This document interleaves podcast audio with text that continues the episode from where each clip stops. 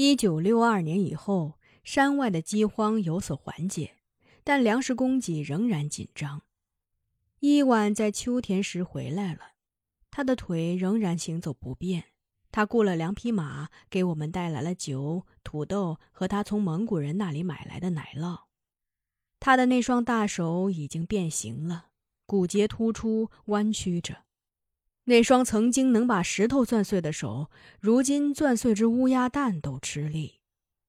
伊万对我们说：“他听说政府正在酝酿一件大事，要重新建立一个村屯，让我们这些生活在山上的猎民搬迁到山下居住。”哈谢说：“乌起罗夫的那几栋房子都没住满过人，再建一个地方，我看也是闲着。”达西说：“下了山驯鹿怎么活？”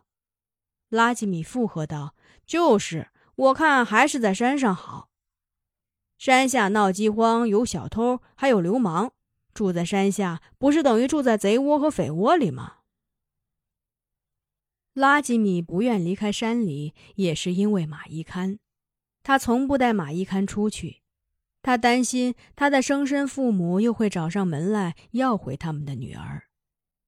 她的美真的可以让花容失色，让日月暗淡。只要营地一响起马蹄声，拉吉米就会像猎犬一样支棱起耳朵，分外警觉，以为接马伊堪的人来了。伊万回来的那天，大家喝了很多酒。那天晚上，我是那么想和瓦罗加在一起。达基亚娜已经是大姑娘了，我怕我们在深夜制造的风声会吓着他。虽然说他就是听着这样的风声长大的，但是那个晚上不一样，因为酒像火苗一样把我和瓦罗加的激情点燃了。热情相撞的风声一定会比平时更加的强烈。我依偎在瓦罗加的怀里，我们企图用谈话来克制激情。我问他：“你愿意到山下定居吗？”瓦罗加说：“那得问我驯鹿，他们愿意下山吗？”我说：“驯鹿肯定不会愿意。”瓦罗加说。那我们就要服从驯鹿。不过他说完之后，叹息了一声，说：“山里的树如果这么伐下去，早晚有一天，我们不下山也得下山了。”我说：“山上的树多着呢，砍不光的。”瓦罗加又叹息了一声，说：“我们迟早有一天要离开这里的。”我问他：“如果我留在山里，驯鹿下山了？”你怎么办呢？瓦罗加温柔地说：“我当然要跟你留在一起了。驯鹿是大家的，你是我唯一的。”他的话更加激起了我的渴望，我们拥抱得更紧了，我们互相亲吻着，激情终于像浓云背后的雷声一样轰隆隆的爆发了。瓦罗加伏在我的身上，他就像一片醉人的春日阳光，把我融化了。我得感谢那晚上大自然的风声。当我们开始畅游我们那条隐秘的生命之河，享受着那独有的快乐的时候，西冷柱外刮起了一阵狂风。风声是那么的响亮，好像是特意为我们的激情做掩护和伴奏的。当我被欢乐浸透，软绵绵的躺在瓦罗加怀抱中的时候，我觉得瓦罗加就是我的山，是一座挺拔的山，而我自己轻飘的就像一片云，一片永远飘在他身下的云。我们度过了相对平静的两年时光，到了一九六四年的夏天。妮浩又生下了一个男孩。鲁尼给他起名为马克辛姆，他四方大脸的，宽额头、阔嘴巴，手大脚也大。他生下来的哭声震撼了整个营地，如同虎啸。伊芙琳已经耳背了，但是这个孩子降生时的哭声，他还是听到了。他说：“这个孩子的哭声这么响，看来他在人间的根基深，狂风暴雨也吹不走。他的话使鲁尼感动的流下了泪水。玛利亚的死使伊芙琳回到了过去的伊芙琳，不过回去的是她那颗善良的心，她的身体是回不到从前了。搬迁时，他必须骑在驯鹿身上；在营地行走时，他离了拐棍一步也走不了。昆德说：“伊芙琳现在很少躺着睡觉，她总是坐在篝火旁打盹儿，白天黑夜都是如此，好像他是火的守护神。”马克辛姆的到来给我们带来的快乐还没有持续三个月，死亡的阴云再一次凝聚到我们乌里楞的上空。每年九月是森林中的野鹿发情的季节，这时的雄鹿性情暴躁，喜欢单独行动，常常是在清晨或者傍晚时独自站在山坡上悠悠长鸣，呼唤伴侣。听到它的叫声前来的，有的是被它雄壮的声音所吸引的雌鹿，也有的是满怀嫉妒之心的雄鹿。前者是来求欢的。而后者是来决斗的。我们的祖先利用雄鹿长鸣的习性，发明了一种鹿哨，以一段自然弯曲的落叶松的根部为材料，中间镂空，用鱼皮粘合制成鹿哨。它头粗尾细，两面均可吹响，吹响的声音恰似鹿鸣。我们叫它敖莱翁。常人则叫它叫鹿筒。任何一个氏族的乌力楞都有几只叫鹿筒，它们多数是我们的祖先传下来的。在秋天，我们用它来引诱野鹿。小男孩八九岁的时候，大人们就叫他学吹叫鹿桶了。在秋天。我们这些留在营地的女人，有时听到吱噜吱噜的叫声，真的分辨不出那是真正的野鹿在叫呢，还是叫鹿桶在叫。马克辛姆两个多月的时候，我们又搬迁到金河流域，因为那一年野鹿在这里活动格外频繁。我们没有住在旧营地，远远地避开了列斯元科山。男人们出猎的时候，一般分成两三个小组，通常三四个人一组。那时，伊万跟伊芙琳差不多，走路需要拐棍了。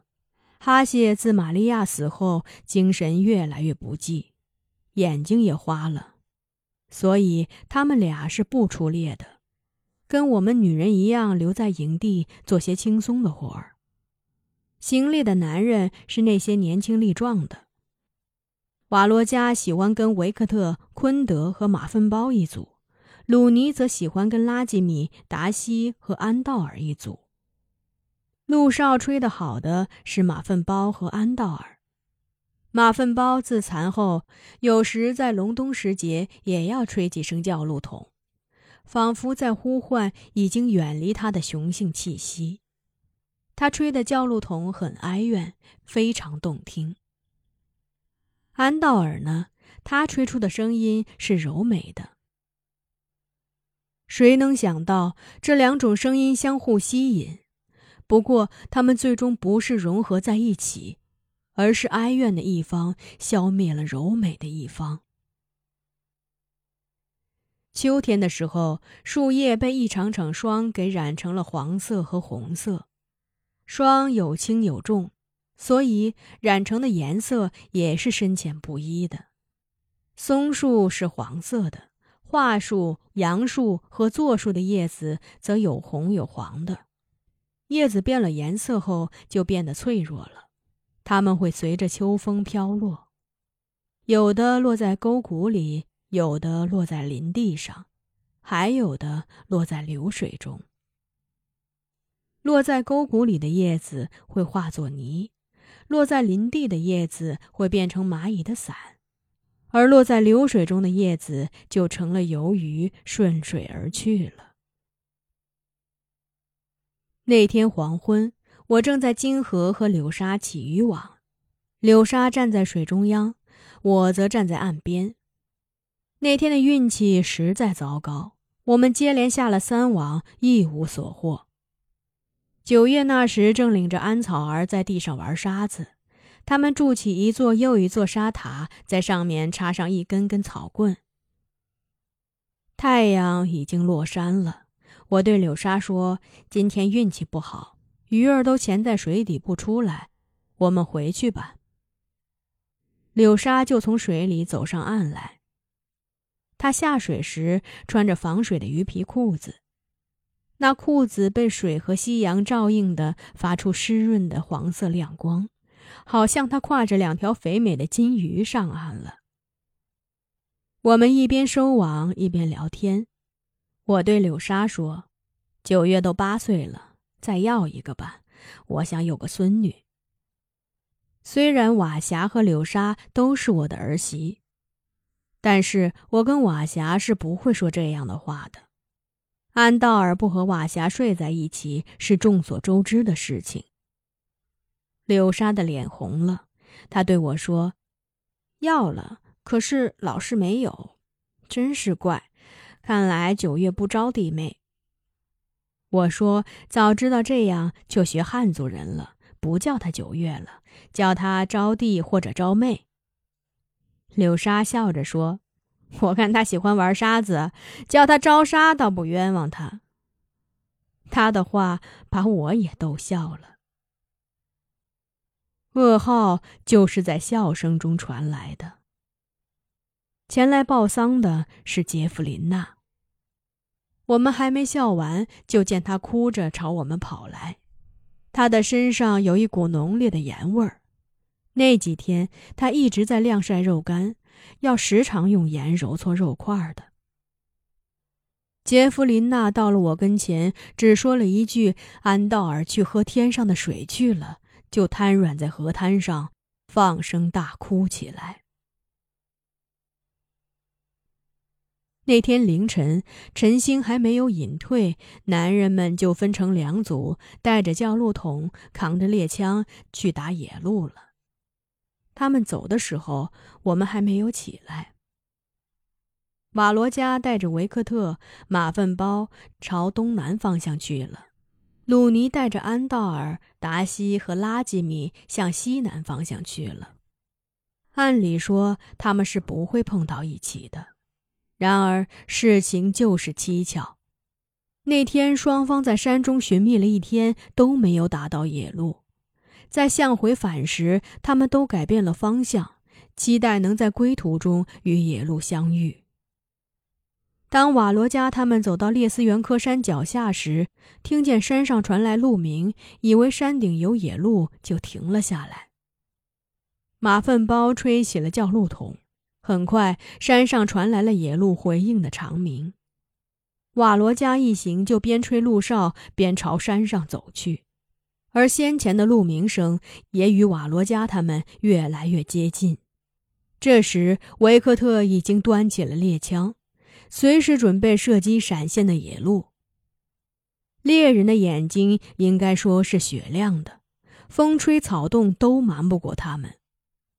瓦罗加说：“他从没有听过那么悠扬的鹿鸣，双方的鸣叫有起有伏，就像音乐，又热烈又纯净。”他说：“他不想让那么美好的声音在刹那间消逝，甚至不想让维克特开枪了。”然而，在距离目标只有三四十米的时候，对面的鹿鸣更加的热切了。只听树丛中发出嚓嚓的声响，树叶一阵乱晃，一团棕黄的影子闪现出来。维克特毫不犹豫地把子弹射了出去，他打了两枪。枪声过后，只听对面传来“天啊，天啊”的呼唤，那是拉吉米的声音。维克特叫了一声“不好”，他第一个跑过去，几乎不能相信自己的眼睛。他打中的竟然是自己的弟弟安道尔。